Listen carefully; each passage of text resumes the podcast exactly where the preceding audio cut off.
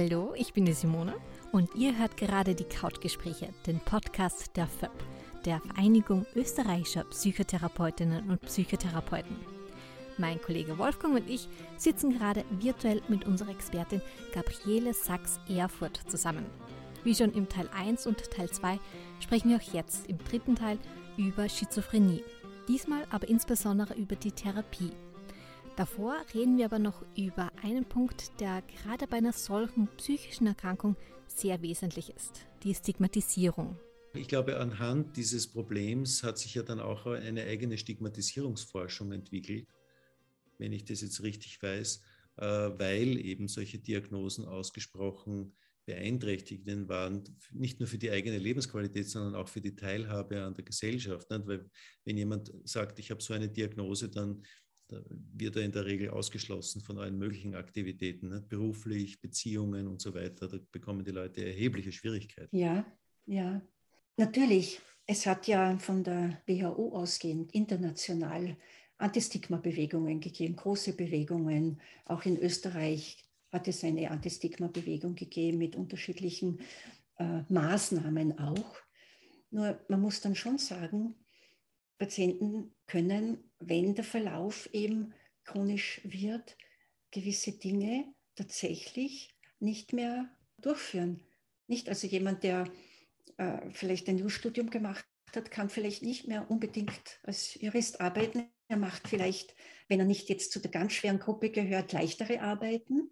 Und ich, ich betreue eine Patientin, die eben zum Beispiel in einer Bibliothek arbeitet und da Oft gibt es ja auch geschützte Arbeitsplätze für diese Patienten.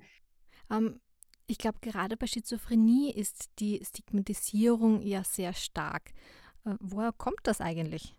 Die Gesellschaft hat da viel auch noch äh, teilweise dazu beigetragen. Und wenn wir an den Nationalsozialismus denken, gibt es noch eine eigene geschichtliche Komponente zu der Thematik äh, Stigmatisierung und die tatsächlich Sterilisation der Frauen, die Unterbringung in geschlossenen Anstalten, die Absonderung von der Gesellschaft.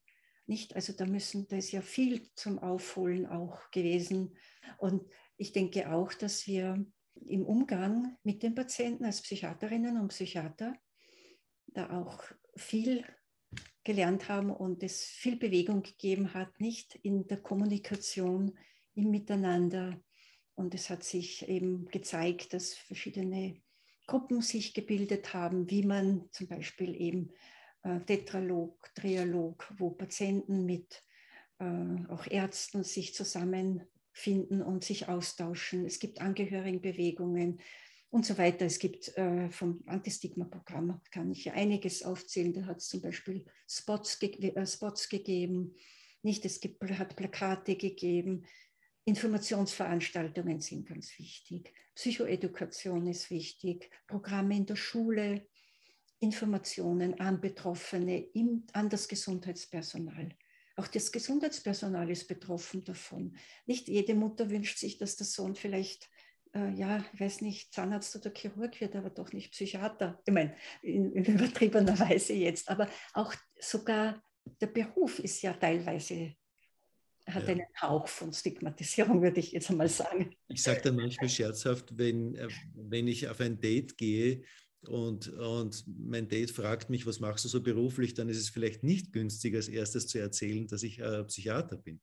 Ja, weil das, das, ist dann, kommt immer wieder vor, dass die Leute glauben, man kann Gedanken lesen oder was weiß ich, irgendwelche, oder ist irgendwie schräg drauf oder so. Da gibt es ja äh, auch alle möglichen Bilder aus Filmen beispielsweise. Ja, ja, genau. Ja.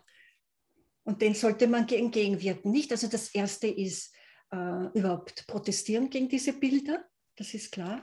Informieren und vielleicht, also es gibt so auch äh, aus der Stigma-Bewegung haben sich so drei Faktoren herauskristallisiert und auch ähm, ja, Kontakt haben und auch Einbeziehen von Betroffenen, die dann auch berichten über ihre Krankheit, vielleicht in Veranstaltungen und wie sie damit umgehen und wie sie die Krankheit bewältigen. Manche haben sich eben auch dann auch Prominente gewünscht, die über ihre Krankheit erzählen. Dann ist es wird noch ja, anschaulicher und plastischer, dass die Erkrankung jeden betreffen kann und dass diese Krankheit wie, alle, wie jede andere Krankheit zu betrachten ist und wir äh, auch die Einstellung sollte eben zu, zu äh, Schizophrenie genauso sein wie zu jeder anderen Erkrankung. Aber das ist ein ja, wirkliches Bemühen auch und, und erfordert viel Verständnis, Sensibilität und Menschlichkeit, das auch tatsächlich zu leben. Man muss auch sagen, dass, dass die Psychiatrie auch viel getan hat und auch viele Institutionen und Einrichtungen geschaffen hat, um Menschen mit schweren äh, psychischen Krankheiten, mit Schizophrenie äh, gut zu versorgen. Also betreutes Arbeiten, betreutes Wohnen, Möglichkeiten, kreativ genau. tätig zu mhm. sein. Also da ist mhm. viel geschehen, muss man eigentlich sagen. Ja, ja. ja. Es gibt ähm, natürlich Einrichtungen auch in unterschiedlichsten Bereichen, psychosoziale Dienst zum Beispiel auch in Wien. Ich, du hast ja schon viele aufgezählt jetzt. Ähm, und was ich schon wichtig finde, auch die Psychiatriereform. Mhm. Nicht, ich sage das einmal so, was heißt das? Also die neueste Entwicklung auch in Wien ist ja, dass man nicht mehr zentral, wie man das früher gemacht hat, Baumgartner Höhe, alle betreut. Und man muss durch, man nicht, der Pförtner empfangt Patienten mit Schizophrenie, die Rettung kommt, die Polizei kommt, nicht.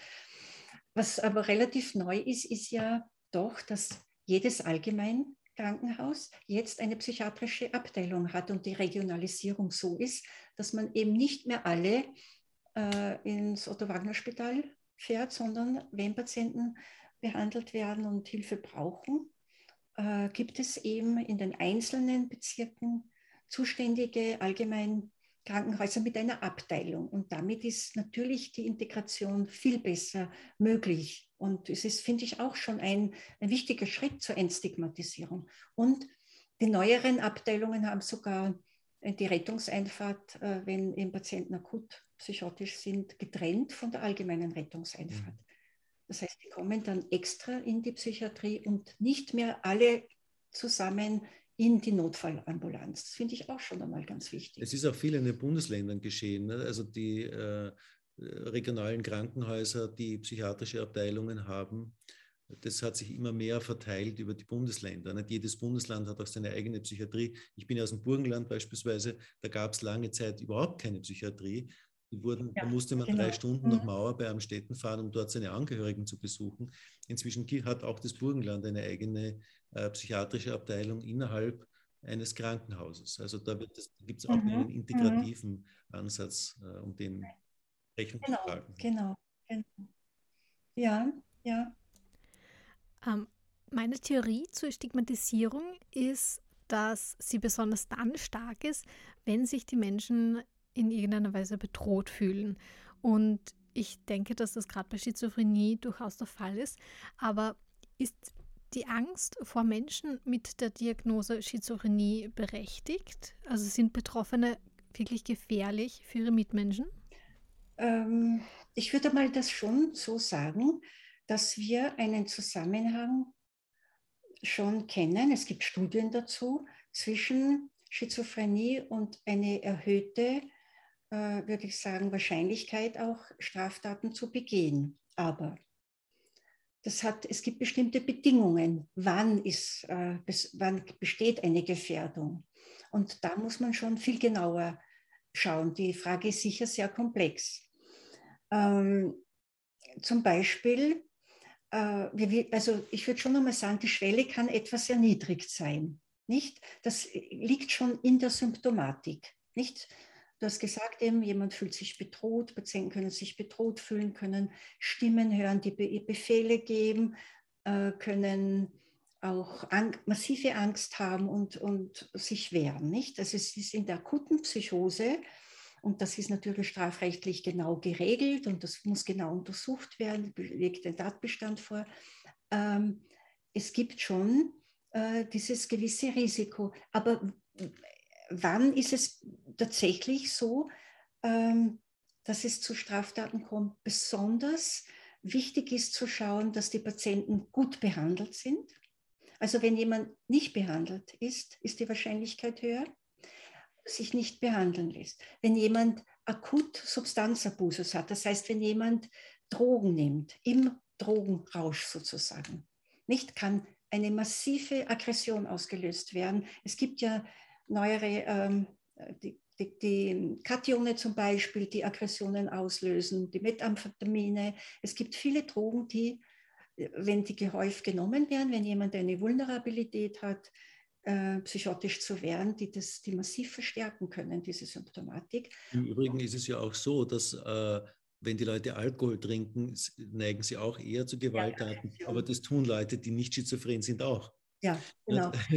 Alkohol und Gewalt ist überhaupt eng. Ja, genau, also es gibt so grundsätzlich, das wird ja auch von allen in diesen Antistigma-Kampagnen betont, wenn die Patienten gut behandelt sind, wenn es keine Vorgeschichte gibt an Auffälligkeiten, äh, ist die Wahrscheinlichkeit nicht erhöht im Vergleich zur Allgemeinbevölkerung, nicht?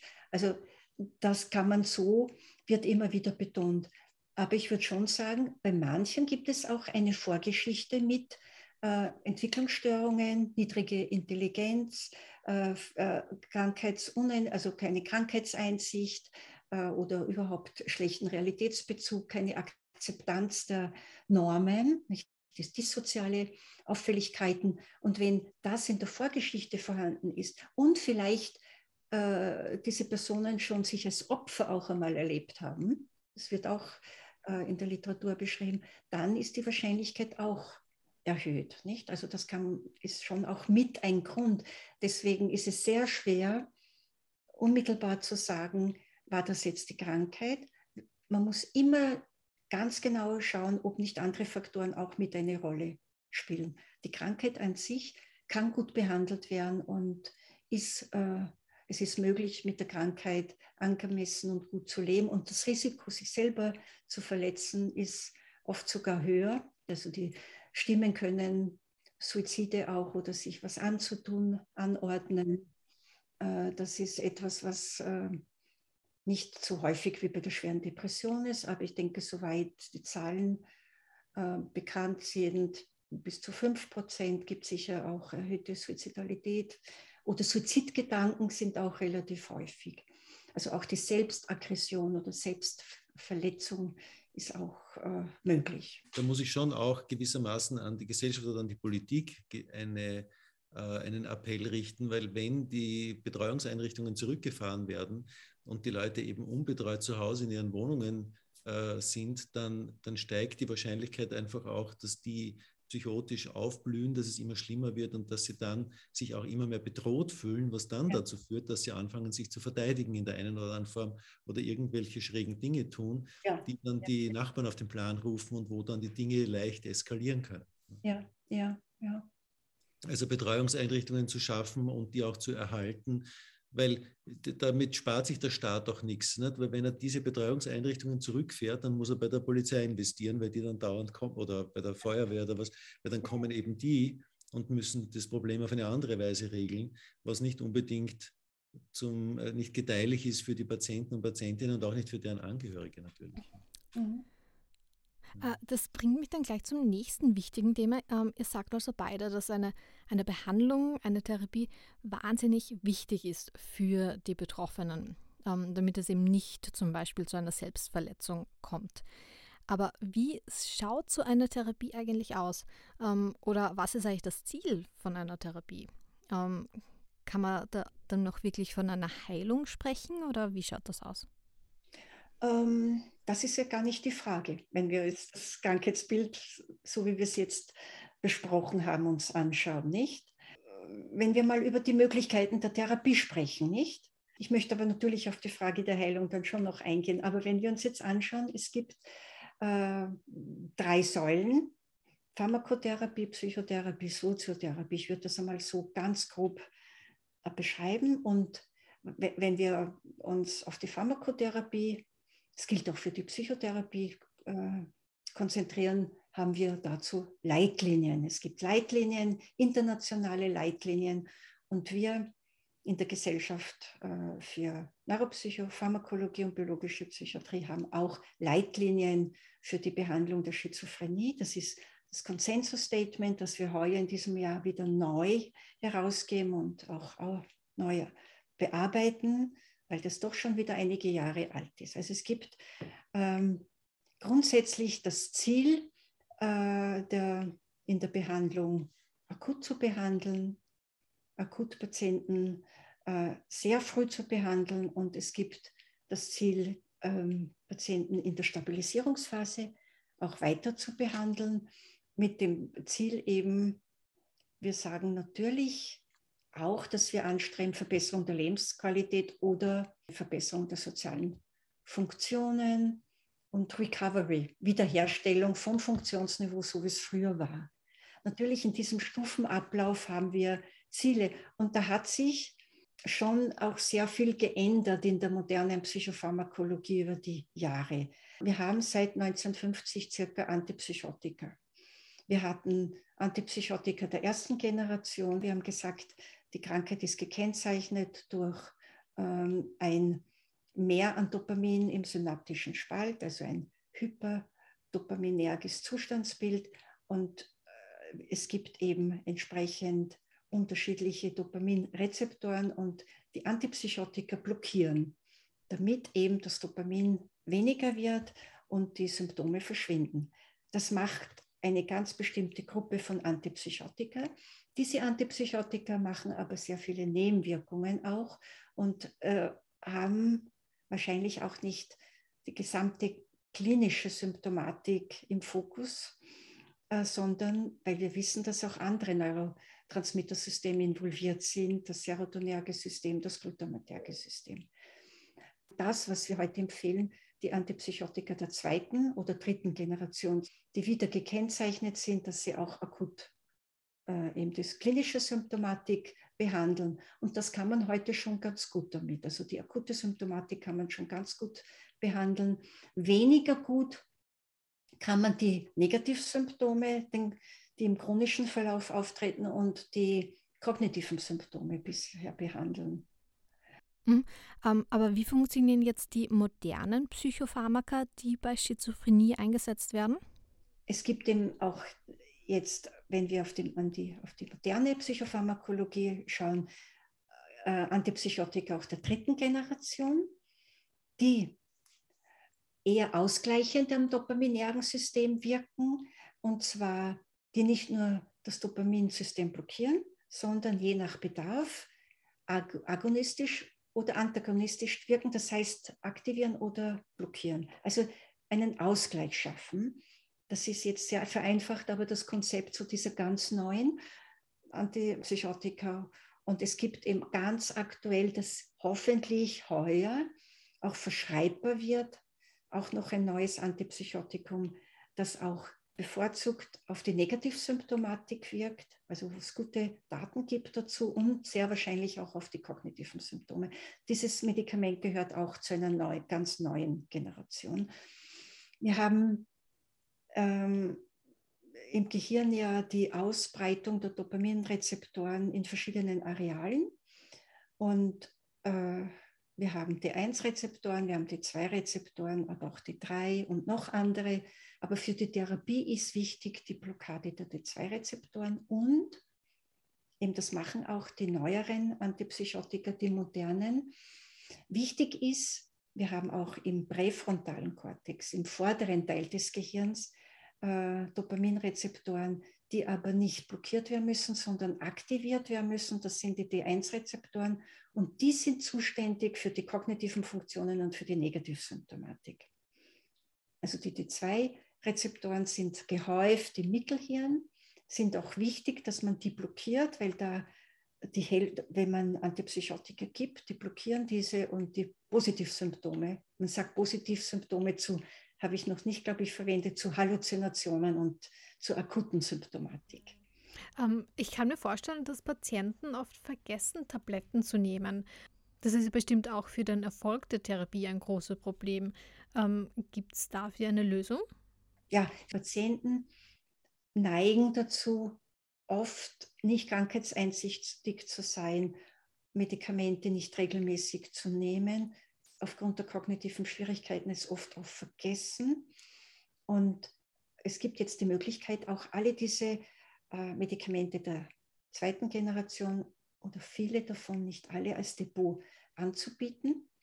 Äh, entweder den Oberarm, das Gesäß, gibt es mehrere Möglichkeiten und damit sind die Patienten dann sie brauchen nur entweder einmal im, alle 14 Tage, einmal im Monat oder alle drei Monate eben zur Behandlung kommen und dieses Depot bekommen.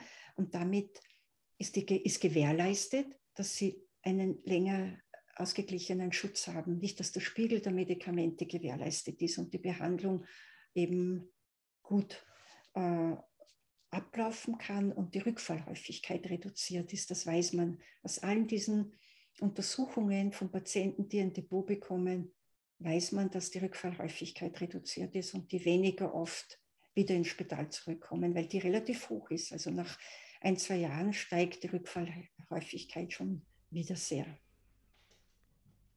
Wie kann man sich so ein Depot vorstellen? Also ist das ähm, zum Beispiel wie so ein Hormonpflaster oder eher wie eine Impfung? Nein, wie eine Spritze. Eine Spritze, ah, Spritze wie eine okay. Impfung.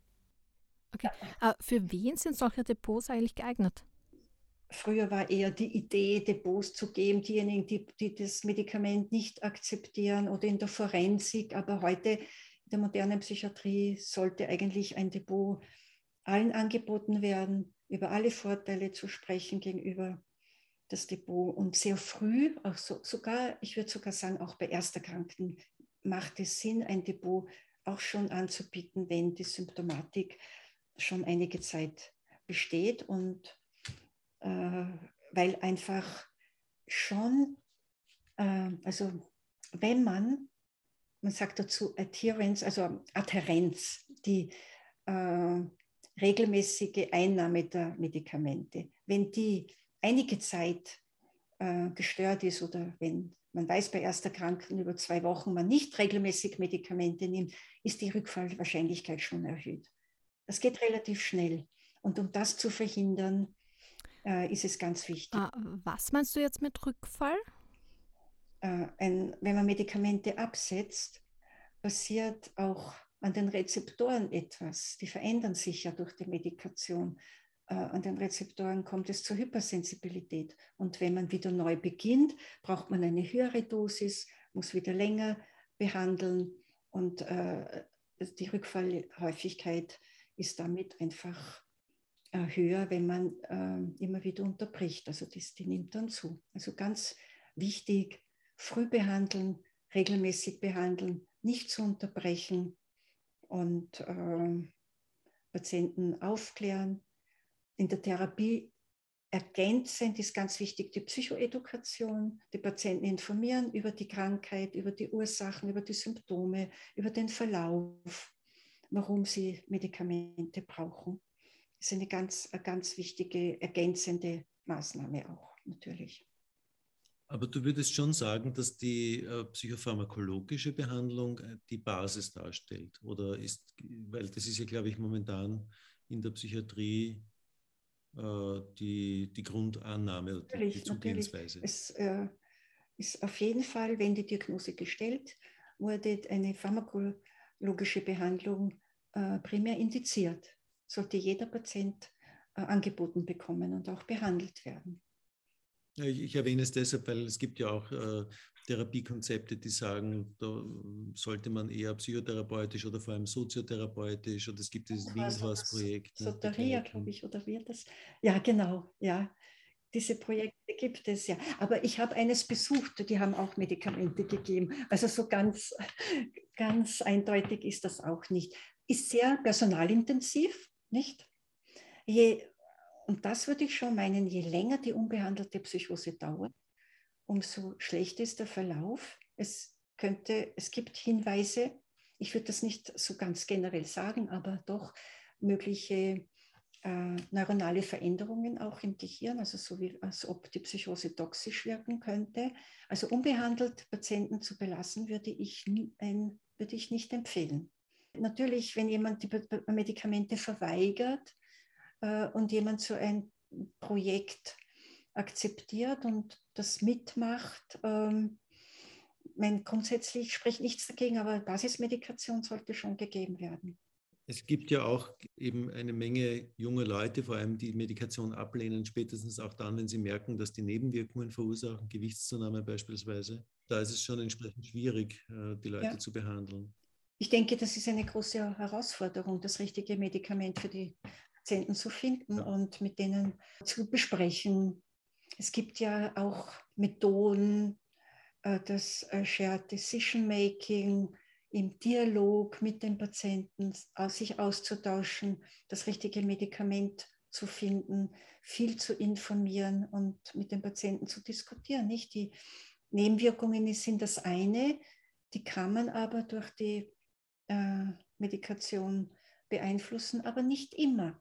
Und Patienten, die gegen Medikamente eingestellt sind, äh, attribuieren oder ordnen sehr häufig auch der Medikamenten verschiedene Nebenwirkungen, wie zum Beispiel Gewichtszunahme, hohe Gewichtszunahme zu. Es gibt, ich kenne die Zahlen von ähm, nicht ab sieben Kilo wird es, ist es kritisch, aber manche, die massiv zunehmen, gibt es oft auch andere Gründe, psychosoziale Gründe, Rückzug, Einsamkeit, Problem, äh, psychosoziale Probleme, die oft mit Essen auch kompensiert werden. Und da, da setzt auch natürlich die psychotherapeutische äh, Arbeit an, die Patienten da auch gut zu begleiten und, und diese Wechselwirkung auch im Auge zu haben. Wir werden ja zum Thema Psychotherapie auch noch einen eigenen Podcast machen. Psychotherapie bei äh, schizophrenen Patientinnen und Patienten, das ist ja dann nochmal ein eigener Themenbereich, den wir heute, glaube ich, nicht mehr abdecken können. Wir sind schon ziemlich der, äh, am Ende der Zeit angelangt, würde ich sagen. Ja, Genau, genau. Äh, da werden wir in einer anderen Folge nochmal näher drauf eingehen. Aber vielleicht magst du noch kurz überblicksmäßig darauf eingehen, was für Methoden da in der Psychotherapie verwendet werden. Äh, an erster Stelle steht kognitive Verhaltenstherapie, also Familientherapie, kognitive Remediation. Äh, das sind grundsätzlich einmal Methoden mit hoher Evidenz, die wirksam sind, das weiß man. Wir haben auch Untersuchungen eben gemacht zum kognitive Remediation ist ja Training der kognitiven Defizite. Wir haben da deswegen begonnen, das anzubieten, weil ich gesehen habe, zum Beispiel in der Tagesklinik, die Patienten konnten sich oft von einer Sitzung äh, der Therapie zur zweiten Sitzung nächste Woche, die Woche drauf nicht mehr erinnern, was passiert ist. Sie hatten dann noch zusätzlich kognitives Training auch bekommen.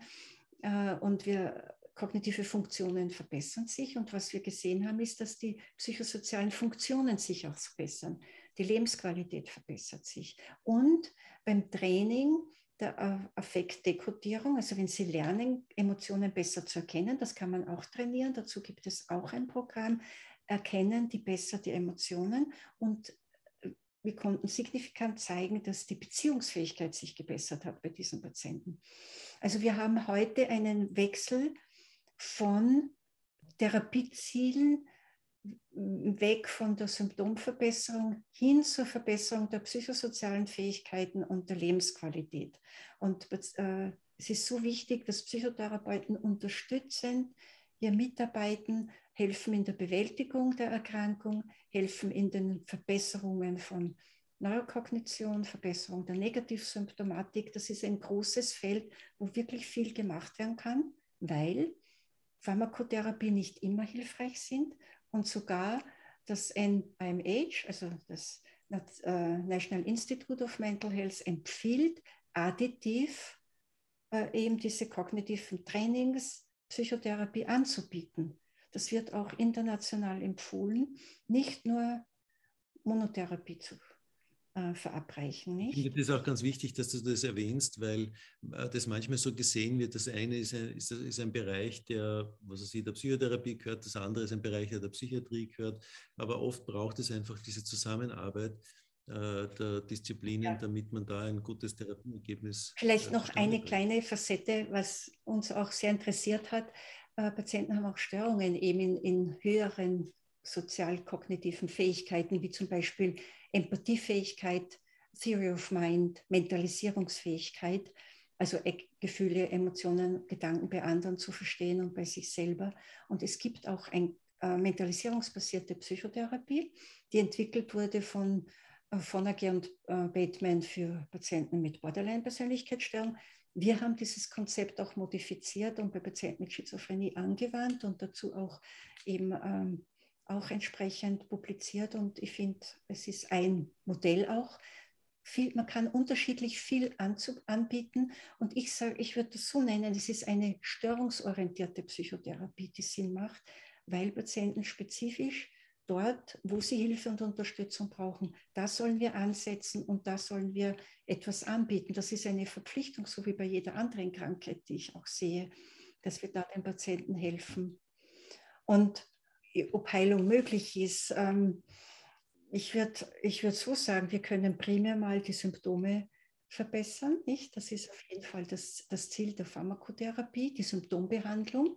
Und wir können eine Remission erreichen bei, ich habe gesagt, bei einer bestimmten Gruppe von Patienten. Das sind vielleicht 10 Prozent, die nie mehr eine Episode haben werden. Das ist äh, also schon auch möglich, aber es ist so, dass, und das finde ich ist nichts Schlechtes, und das ist ja gut, dass wir dann im Verlauf Patienten unterstützen mit Pharmakotherapie und Psychotherapie, dass sie die Krankheit gut bewältigen, dass sie eine gute Lebensqualität haben. Ich betreue Patientinnen und Patienten, die auch äh, einen Job haben und auch arbeiten. Und äh, diese unterstützende Fähigkeit ist sozusagen notwendig, auch von verschiedenen äh, Berufsgruppen sich anzueignen, da spezifisch zu unterstützen. Und ich meine, wo ist die Schwelle der tatsächlichen Gesundheit? Ich meine, äh, wir, wenn wir zum Beispiel an das Fieber denken, jeder, für jeden ist klar, 40 Grad Fieber ist krank. Aber was ist mit, wo ist die Grenze? Was ist mit 37,2? Es ist trotzdem auch ein bisschen festgelegt. Was ist bei dem Bluthochdruck? 240 zu, ich weiß nicht, 160 ist sehr krank, ist, ist ein hoher, sehr hoher Blutdruck. Es ist eine, eine extrem hoher Blutdruck, aber ähm, wo ist die Grenze?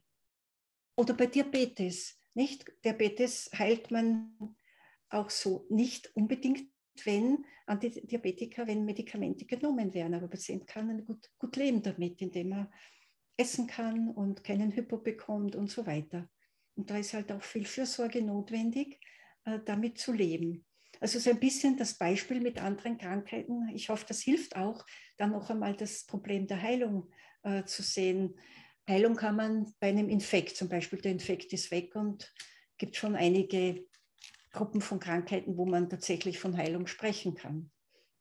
Aber andere äh, Krankheitsbilder äh, haben eben oft auch einen Verlauf und eine Vulnerabilität. Und ich würde auch sagen, dass Patienten mit Schizophrenie wenn sie mal akut äh, eben psychotisch waren, eine Vulnerabilität haben unter bestimmten Bedingungen, unter bestimmten Voraussetzungen, bei Fehlen von Kompensationsmöglichkeiten wieder erkranken können, auch nach zehn Jahren. Ja, also auch wenn es bei der Schizophrenie jetzt nicht wirklich die klassische Heilung gibt, ähm, kann man also doch auch mit der Krankheit ganz gut leben.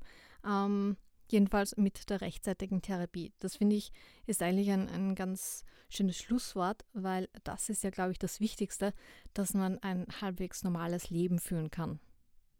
Also das ist das Ziel der modernen Pharmakotherapie und auch der Psychotherapie, äh, äh, die psychosozialen Fähigkeiten zu verbessern und die Lebensqualität zu fördern. Und damit, äh, glaube ich, ist viel, viel gewonnen, wenn wir das so machen und, und, die Patienten zu akzeptieren mit ihrer Krankheit, so wie, wie jede andere Krankheit akzeptieren. Äh, vielen Dank für die, die, Bereitschaft zum Interview. Das war eine sehr ausführliche Reise durch die Landschaft der Schizophrenie und auch Schizophrenieforschung. Ähm, das war sicher sehr äh, aufschlussreich auch und wird sicher auch gut angenommen werden von den Kolleginnen und Kollegen. Ja, vielen ich Dank danke dafür. auch und vielen Dank, dass ich äh, dabei sein darf auch und mitgestalten konnte, diesen Podcast. Das ist äh, mir ein großes Bedürfnis auch gewesen, die wichtigsten aktuellen Aspekte auch der Schizophrenie, der Klinik, der Diagnostik, der Behandlung auch äh, zu besprechen und uns auszutauschen dazu. Vielen Dank. Ja, danke auch von meiner Seite. Ähm, ich habe auf jeden Fall einiges gelernt in diesem Gespräch. Dankeschön. Gut, äh, wir werden uns auf jeden Fall wieder zurückmelden mit neuen Podcasts und neuen Themen. Eines ist sicher auch die äh, Psychotherapie der äh, Schizophreniebehandlung. Das kommt auf jeden Fall und noch ein paar andere Themen haben wir auch in der Pipeline. Bleibt dran und hört wieder rein. Genau, bis dann. Bis dann. Up, up.